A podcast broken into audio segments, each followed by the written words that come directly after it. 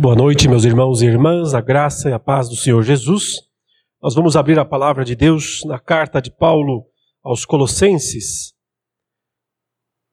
Colossenses capítulo 3.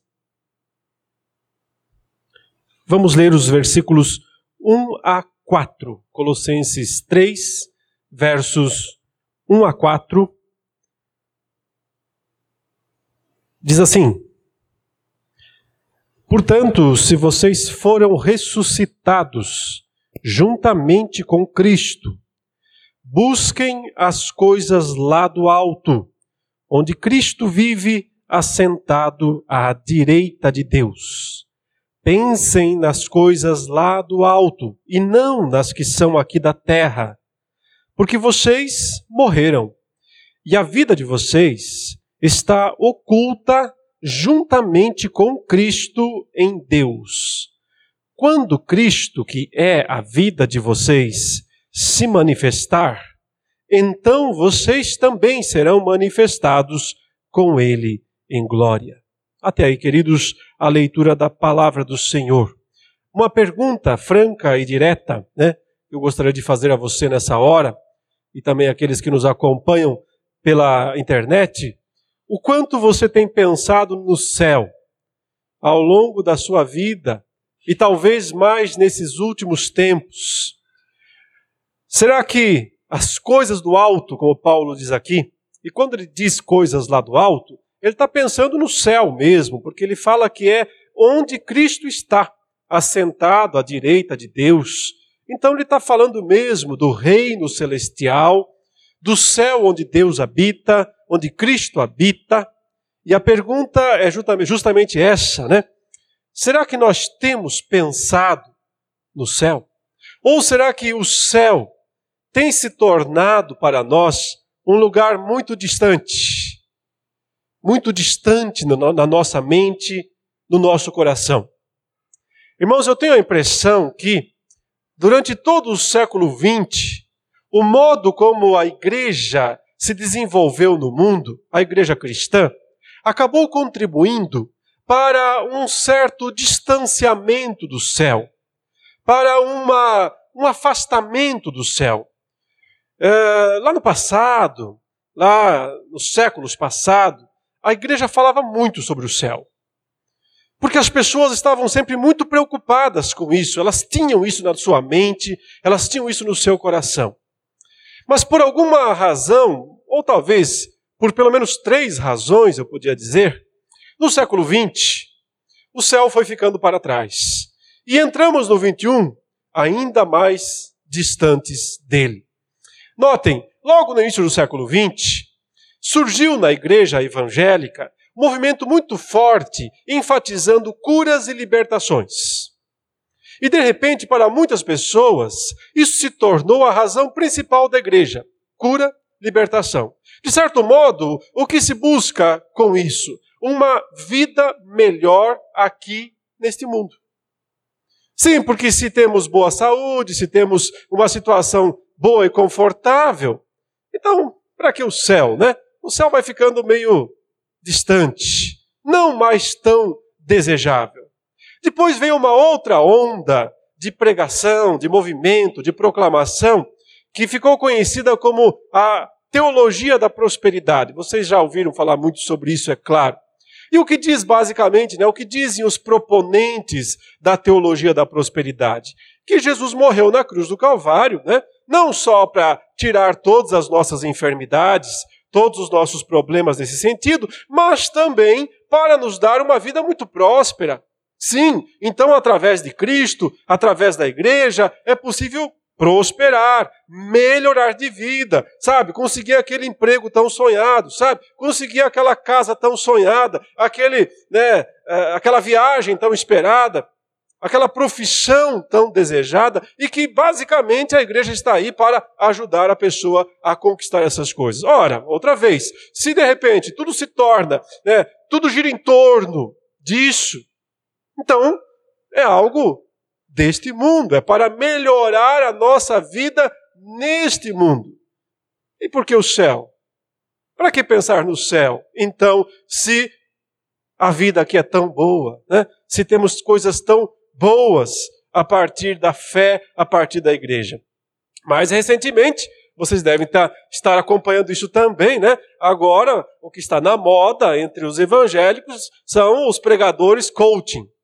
São os pregadores que falam sobre, né, mais ou menos uma espécie de psicoterapeutas cristãos, né, que se sentam no sofá e ficam dando bons conselhos para as pessoas. É, é, é qual é a linha principal dessas ministrações, dessas pregações? Você tem que se sentir bem consigo mesmo. Você tem que ter uma vida né, aqui nesse mundo de paz, tranquilidade, bem-estar. Né? É a famosa religião sentir-se bem. A religião a serviço da boa vida. Outra vez, se a fé serve primordialmente para melhorar as nossas condições aqui neste mundo, então mesmo que a gente não esteja fazendo isso intencionalmente, mas é um fato que o céu vai ficando de escanteio, vai ficando né, de segunda mão, já não é mais a razão principal. Aí você, basta você observar a maior parte né, das pregações, eh, das músicas, né, de todo o movimento em torno da fé. Eh, não se fala de céu, quase nada. É, o céu é um lindo lugar, nós cantávamos, mas ninguém mais sabe onde ele está e nem qual é a importância dele para as nossas vidas. Muito bem, mas aqui nessa passagem o apóstolo Paulo nos diz que nós precisamos pensar no céu.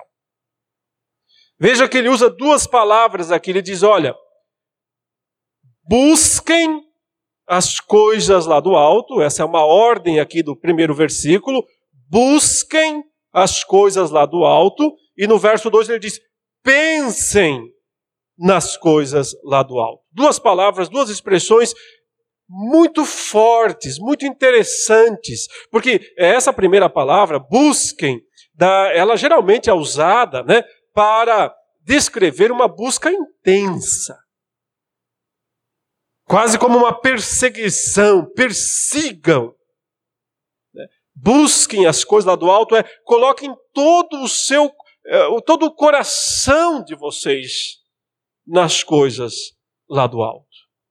Busque com zelo, busque com muita determinação, com muita decisão. É uma ordem para buscar intensamente. E o segundo termo, quando ele fala pensem, é coloque toda a sua mente nas coisas lá do alto. Então, observem né, os, os dois aspectos principais da nossa personalidade, que a gente pode aqui é, é, parafrasear como sendo mente e coração, ou coração e mente, essas duas coisas né, da nossa personalidade, precisam estar concentradas nas coisas lá do alto, precisam estar concentradas no céu. Com todo o nosso intelecto, com toda a nossa razão e também com toda a nossa emoção, com todos os nossos sentimentos. Juntando tudo isso, mente, coração, é, sentimentos, razão, nós precisamos buscar as coisas lá do alto, pensar nas coisas lá do alto. Mas por que Paulo está mandando os crentes de Colossos né, realizarem isso? Primeiramente porque ele vinha explicando, eu, eu expus isso nas últimas mensagens, que os colossenses estavam sendo muito assim incentivados a buscar coisas daqui deste mundo. E aqui no caso eram coisas específicas da religiosidade falsa que estava sendo propagada lá entre os colossenses. Paulo descreveu duas práticas que parecem opostas, mas elas frequentemente podem estar juntas, sim, e que eram, segundo ele, daqui de baixo. Quais eram elas? Estão aí no final do capítulo 2, né? Ah, lá a partir do verso 16, eu fiz várias exposições aqui sobre esses versículos, Vale a pena se os irmãos quiserem, então, dar uma olhada novamente nesses, nessas exposições anteriores, porque elas, de fato, sustentam grandemente a exposição que nós vamos fazer hoje aqui e também o que virá em seguida no capítulo 3. Mas basicamente, vocês se lembram, ele condenou a tentativa de acrescentar alguma coisa à fé cristã, ou melhor, à fé em Cristo somente, né? porque essa é a grande pregação da carta aos Colossenses, somente Cristo. Creia somente em Cristo. Porque crendo somente em Cristo, você tem tudo o que você precisa para uma vida realmente espiritual. Mas os falsos mestres colossenses diziam: creia em Cristo e não coma essa comida e não beba aquela bebida. E creia em Cristo, mas participe desse ou daquele ritual. E guarde esse dia e aquele outro dia e aquele outro dia. Basicamente, eles davam essas ordens legalistas né, para os crentes como realmente condição para a salvação. Ou seja, se vocês não fizerem isso, vocês não podem ser salvos. Então, por um lado, havia essa é, exigência de algumas observâncias lá do Antigo Testamento. A gente percebe que ao longo da história a igreja nunca conseguiu se livrar totalmente disso. Sempre aqui ou acolá, no meio das igrejas, surge né, alguma observância da velha aliança e que novamente as pessoas pensam que devem observar. Elas tiveram um papel importante, essas observâncias aqui descritas, né? Comida, bebida, é, é, é, dia de festa, sábados. O apóstolo Paulo diz que elas eram anúncios de Cristo. Quando Cristo veio e cumpriu tudo aquilo que elas anunciavam, elas não existem mais. E, portanto, não faz sentido continuar observando isso. Mas, por outro lado, para fundamentar para a igreja né, a necessidade de observar essas coisas, os falsos mestres diziam que eles tinham recebido isso a partir de revelações sobrenaturais, de revelações diretas de Deus. Elas estão mencionadas aqui no verso 18, né, quando ele fala ali de culto de anjos, visões. Eles se baseavam em visões sobrenaturais. Diziam que tinham recebido essas ordens para a igreja a partir de né, reuniões com anjos. Mas, na verdade, o apóstolo Paulo disse que tudo aquilo não passava de carnalidade, ele diz. Na verdade, estão cheios de orgulho. Não tem motivo nenhum na sua mente carnal. Ou seja, essas coisas todas, ele disse, não são lá do alto, são aqui de baixo. Legalismo e espiritualidade falsa não vêm do alto. Elas são aqui de baixo mesmo. Elas são aqui da terra mesmo. Elas são terrenas mesmo. Elas estão em todas as religiões. Elas não são de Cristo. Elas são apenas dos homens, das tradições dos homens, da carne. E apenas isso. No máximo, Paulo disse aí, né, que elas têm, no verso 23, aparência de sabedoria. Mas não são sábias de verdade, porque elas não vêm de Cristo. E nesse sentido não ajudam em nada também, porque ele diz aí no final do versículo 23 que elas não têm valor algum na luta contra as inclinações da carne. Não, não ajudam ninguém a ser mais santo. Legalismo e misticismo não ajudam ninguém a ser mais santo. Mas o que que ajuda? Agora sim. O que que ajuda alguém a ser mais santo? O que que ajuda alguém a ser de fato mais espiritual? E Paulo diz, em primeiro lugar, pensar no céu. Pensar, desejar, buscar, colocar toda a mente e todo o coração lá no céu, nas coisas lá do alto.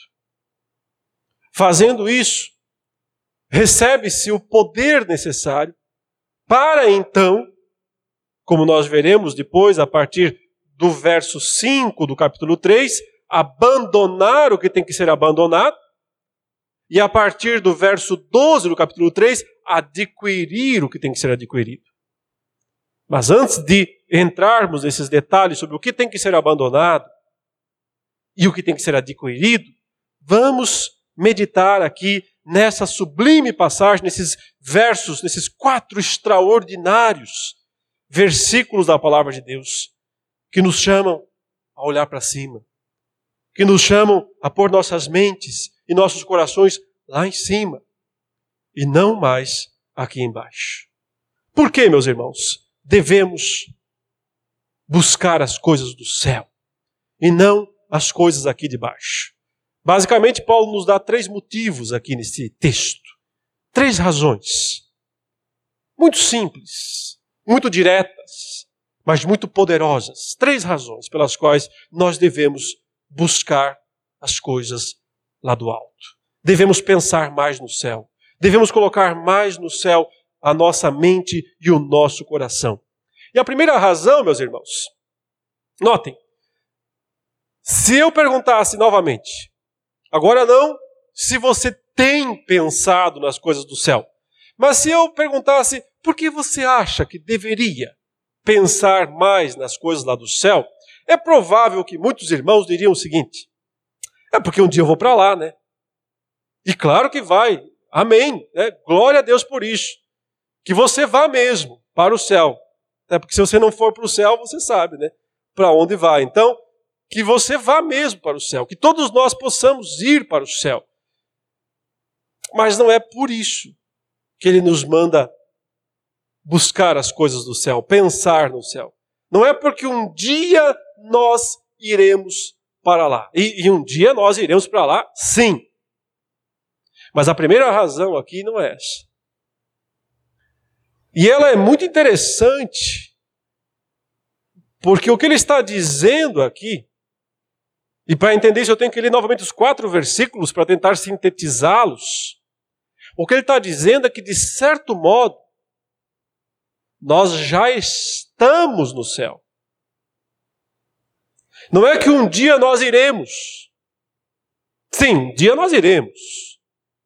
Mas não é só isso num aspecto que essa passagem descreve tão magistralmente, nós já estamos lá. Olha outra vez. Portanto, se vocês foram ressuscitados juntamente com Cristo, busquem as coisas lá do alto, onde Cristo vive, assentado à direita de Deus. Pensem nas coisas lá do alto e não nas que são aqui da terra porque vocês morreram. E a vida de vocês está oculta juntamente com Cristo em Deus. Quando Cristo, que é a vida de vocês, se manifestar, então vocês também serão manifestados com Ele em glória. Irmãos, quando é que nós vamos de fato morar no céu? Quando morrermos, né?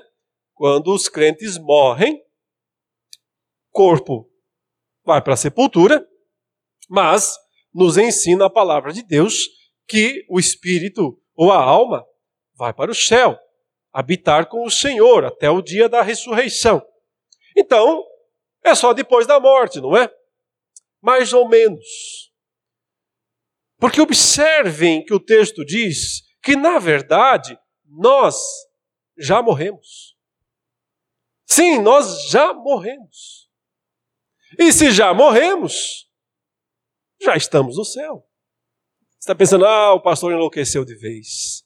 Como assim estamos no céu se nós estamos aqui no meio desse quase inferno que é esse mundo? Com tudo aquilo que nós vemos de tragédias, né? de sofrimento, de dor, de depravação e de tudo mais. Né? Como é que podemos estar no céu se nós estamos aqui tão claramente ainda neste mundo, nesta terra? Porque o apóstolo Paulo está falando de algo espiritual, evidentemente. Ele está descrevendo nada mais, nada menos do que o que significa a experiência da conversão. O que é a conversão? Conversão é morrer com Cristo, por isso que ele fala, se nós já morremos com Cristo e também significa ressuscitar com Cristo. Portanto, ele diz: se vocês ressuscitaram com Cristo, busquem as coisas lá do alto. A conversão é algo tão extraordinário, tão poderoso, irmãos, que nós até temos dificuldade de explicá-la. De tão extraordinária. Para muitas pessoas, muitos acham que se converter é simplesmente mudar de religião, assumir uma outra fé, uma outra postura, né? deixar de fazer alguma coisa que fazia e, e, e mudar a, algum aspecto da vida. Ora, embora essas coisas possam estar associadas à conversão, possam ser um resultado da conversão, mas essas coisas não são a verdadeira conversão. Não, a, a, a verdadeira conversão é uma experiência sobrenatural tremenda. É algo extraordinário. Não é algo que o ser humano consegue realizar, operar. Não é algo que você consegue fazer por você mesmo. Quando o Senhor Jesus estava conversando com aquele grande líder religioso do judaísmo chamado Nicodemos, ele disse algo tão claro né, nesse sentido para aquele homem. Ele disse: se alguém não nascer de novo, não pode ver o reino dos céus. O Nicodemos falou: Ué, como é que funciona isso então? Eu, um homem velho, posso voltar ao ventre da minha mãe e nascer outra vez? Jesus disse: Estou falando de algo espiritual, meu caro. Eu estou, estou falando de algo que você faz, ou que alguém faz, ou que alguém produz. Estou falando daquilo que o Espírito Santo faz. Se alguém não nascer do Espírito, eu digo para você um negócio: ninguém controla o Espírito, ninguém manda no Espírito. O Espírito sopra onde quer. O espírito é livre para fazer o que ele quiser. Quando o espírito converte alguém, então essa pessoa está convertida. Do contrário, jamais. Quando o espírito vem e regenera alguém, por um lado, o mata. Porque para nascer de novo tem que antes morrer primeiro. Por um lado, o mata. O mata em Cristo. Faz morrer juntamente com Cristo. E por outro, o faz renascer. Renascer espiritualmente. Só quando o Espírito Santo vem e faz isso, existe conversão. Do contrário, pode ser convenção. Alguém que por convenção se é, torna membro de uma determinada religião ou igreja. Pode ser convencimento, alguém foi convencido por argumentos.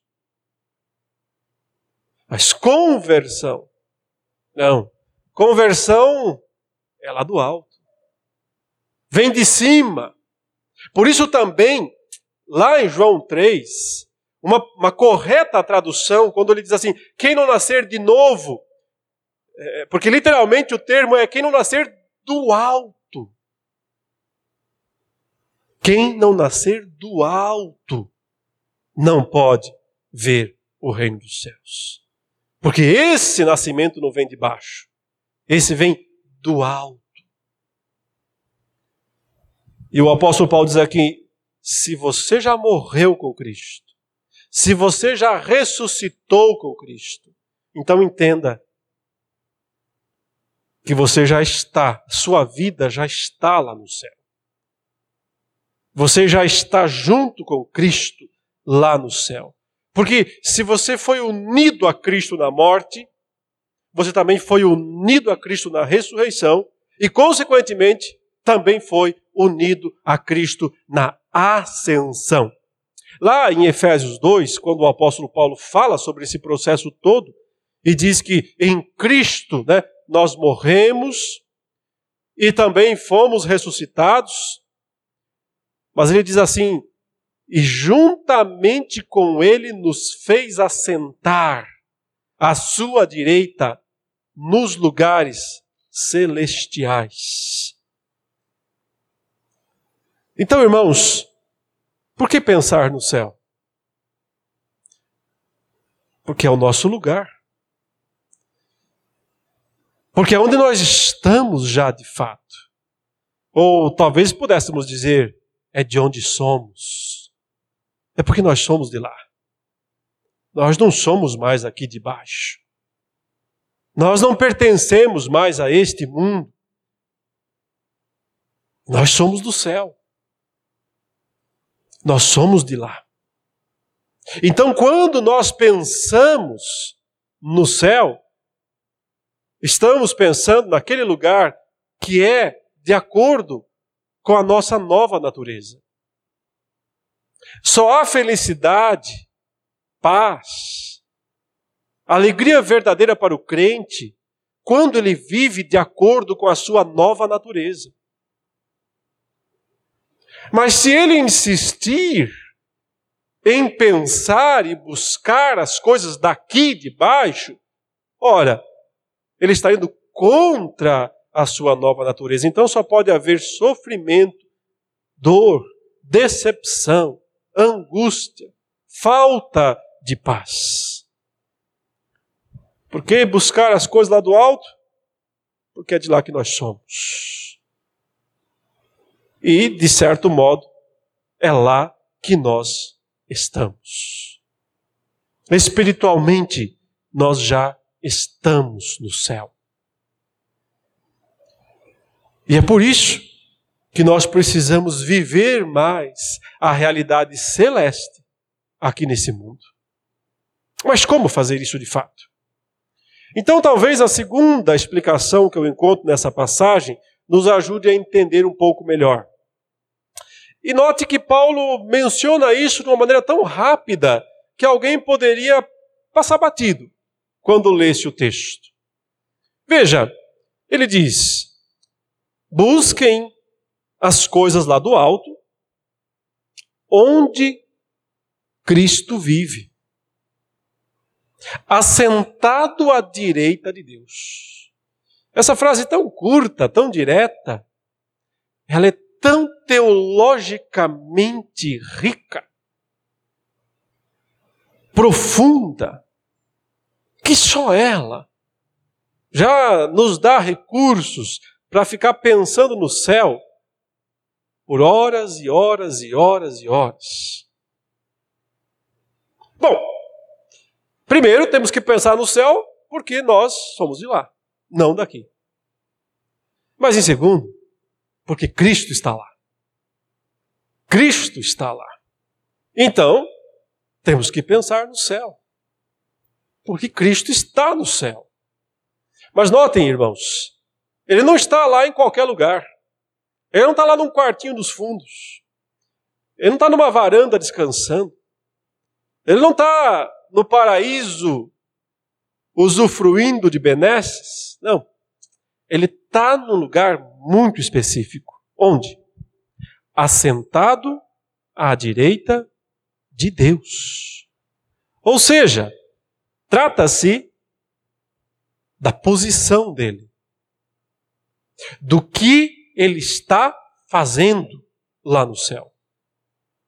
Sim, porque, muito embora ele tenha concluído a sua obra terrena perfeitamente, e qual foi a sua obra terrena que ele concluiu?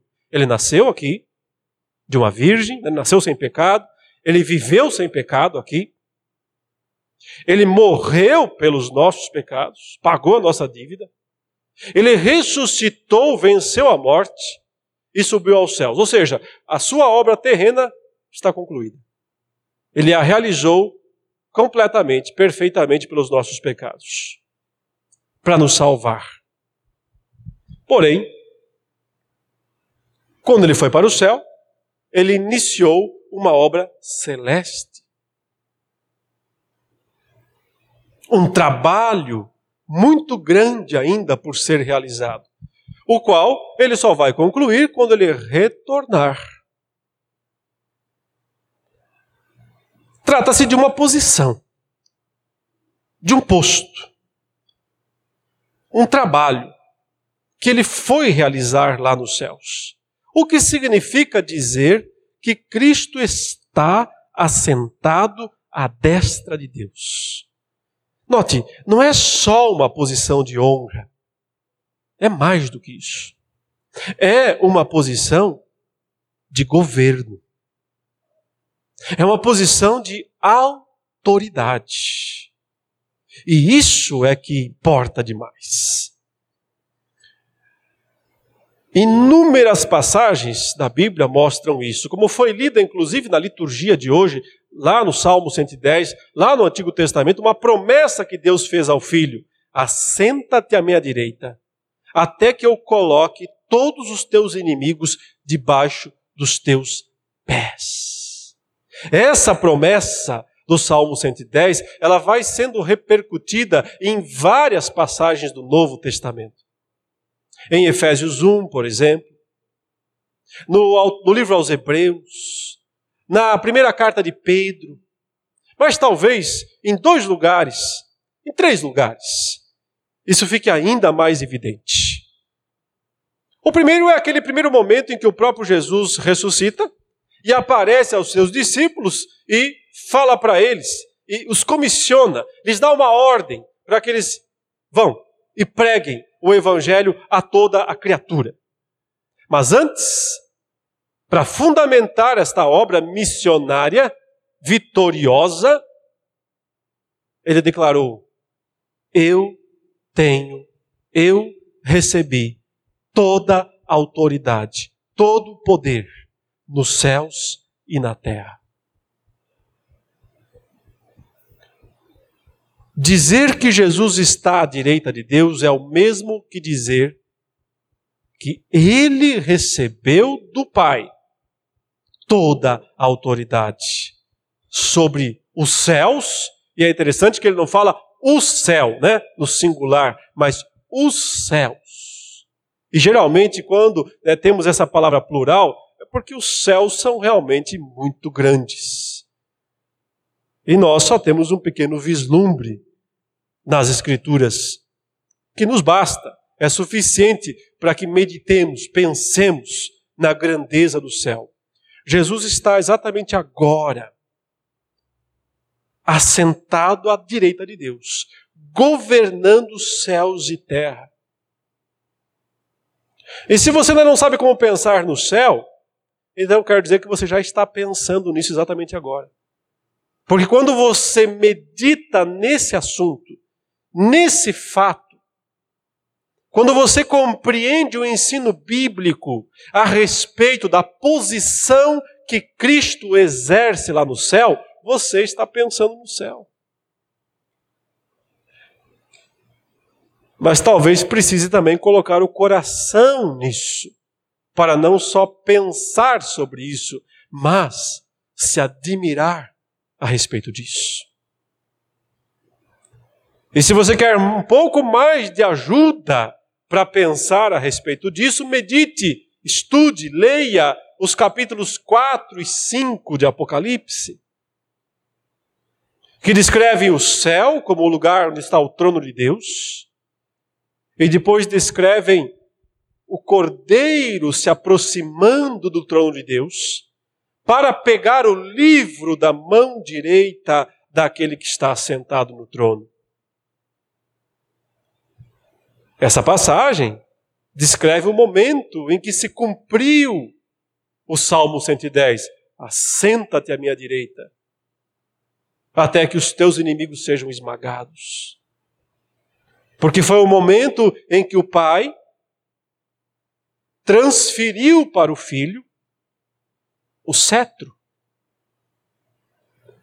O livro que estava selado com os sete selos representa isso representam os decretos, os propósitos de Deus para o mundo, especialmente para o seu povo. Quando o filho pega esse livro, significa que agora ele manda nos céus e sobre a terra. E para que não haja dúvidas, o capítulo 5 de Apocalipse mostra que no exato instante em que o filho segura na sua mão o livro que estivera na mão do pai,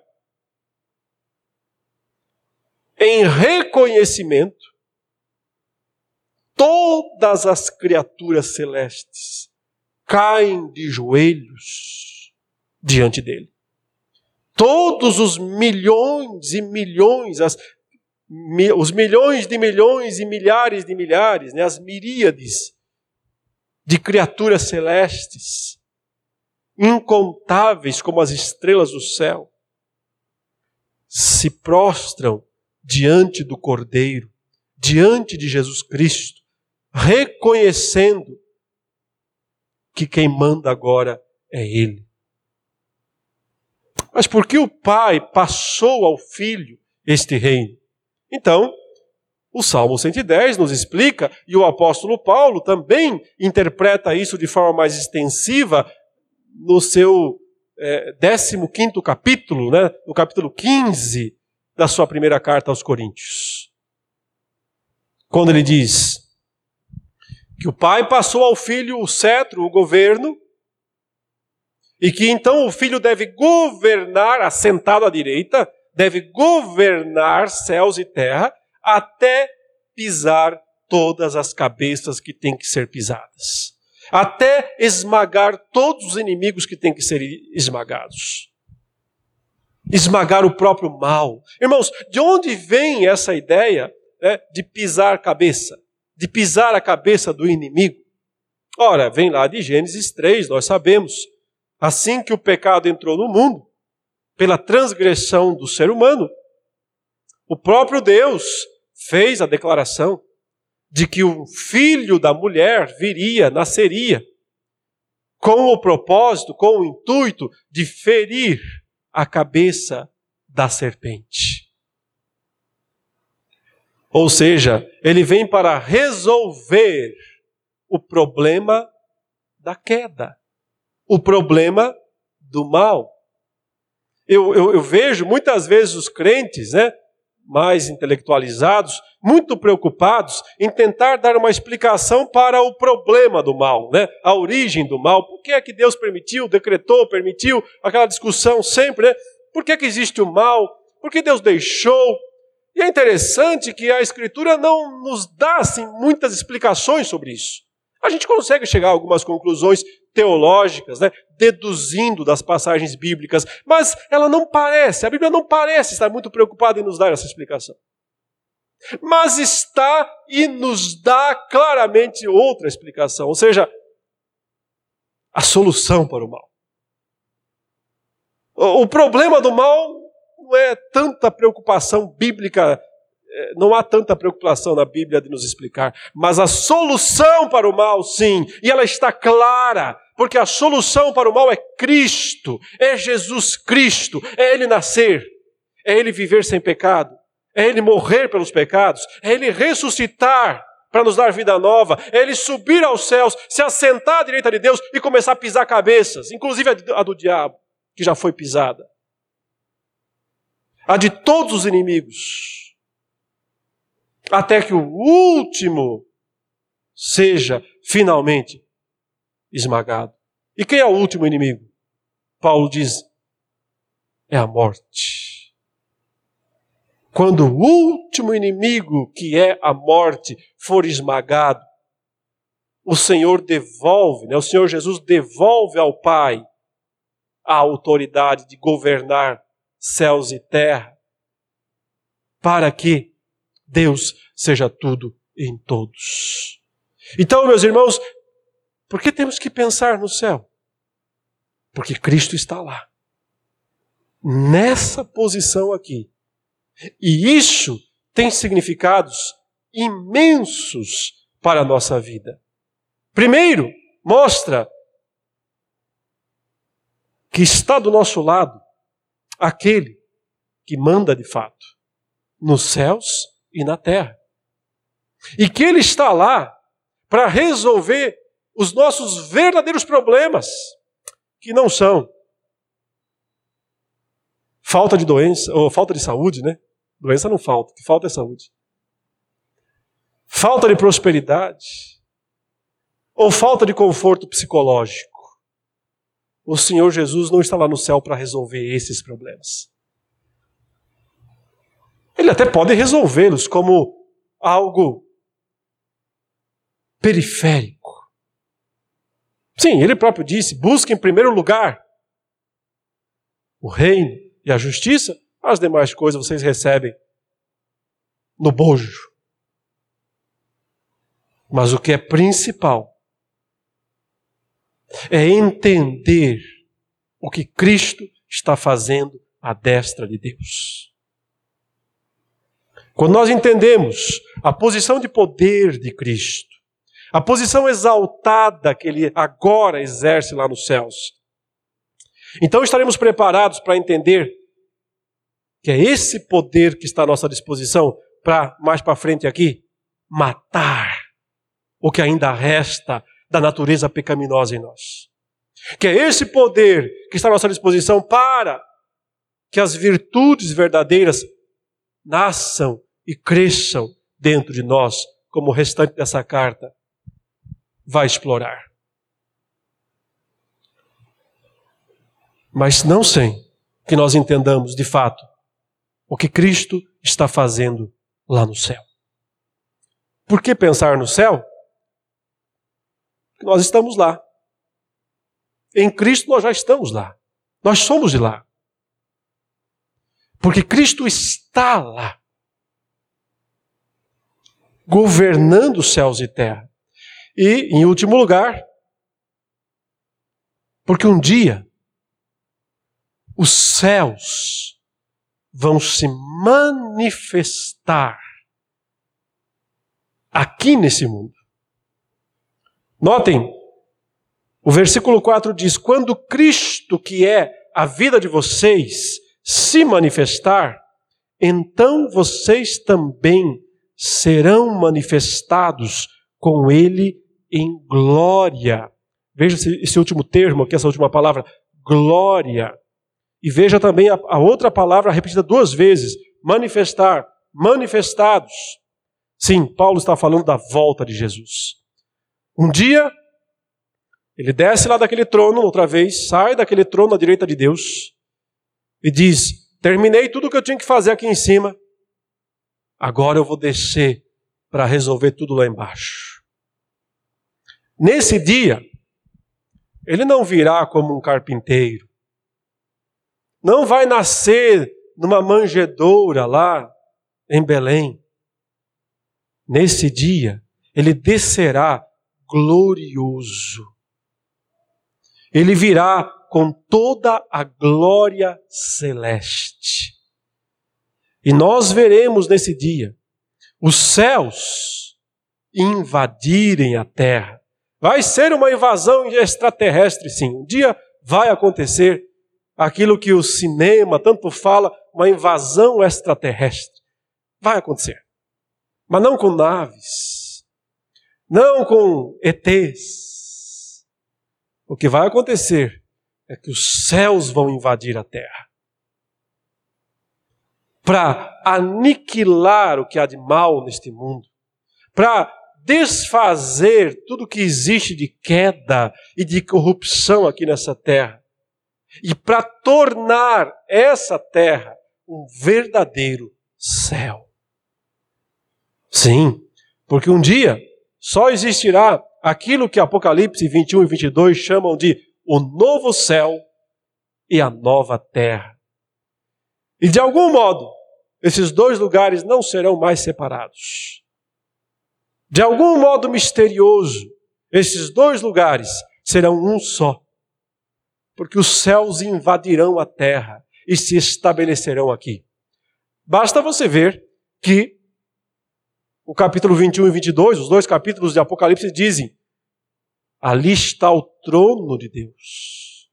Não tem mais templo, não tem mais santuário. Por quê? Porque Deus habita no meio deles.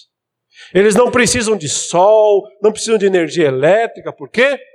porque a glória do Senhor está no meio deles. Hoje, a glória está confinada àquele lugar espiritual chamado céu. Mas lá na frente, ela vai desandar nesse mundo.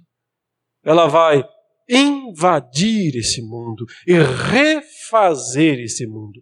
E nesse dia, não só toda a realidade será transformada, como também eu e você seremos. E é mais especificamente isso que Paulo está dizendo. Quando Cristo, que é a vida de vocês, se manifestar, então vocês também serão manifestados com Ele em glória. Ou seja, chegará o dia em que nós vamos voltar do céu. Qualquer que tenha sido o tempo que tenhamos ficado lá em espírito, depois da nossa morte, um dia nós vamos voltar de lá com Cristo e ressuscitaremos com um corpo que vai manifestar a glória. Um corpo glorioso. Glorioso. Esse é o corpo que nos espera. Mas ele vem do alto. Então é tudo do alto. Nada aqui de baixo. E é por isso que nós temos que pensar e buscar as coisas lá do alto. Por quê? Porque é de lá que somos. Nós somos de lá, não daqui. Por quê? Porque Cristo está lá. E Ele é o que mais importa para nós hoje. Então pensemos nele, no que Ele está fazendo no céu. E por que mais? Porque a nossa glória virá de lá também. E um dia se estabelecerá aqui neste mundo. Então, irmãos, ocupemos a nossa mente e o nosso coração com o céu. Vamos orar. Senhor, ajude-nos a pensar, a ansiar, a desejar o reino celeste. E livra-nos, ó Deus, de perdermos tempo com a religião terrena, com as coisas deste mundo, que nos desviam, que nos afastam, que apagam para nós o brilho celeste. Ajude-nos, ó Deus, a todos os dias pensarmos em Cristo assentado à direita de Deus e nos alegrarmos e nos desafiarmos com esta imagem. Glórias sejam dadas ao teu nome hoje e sempre. Em nome de Jesus. Amém.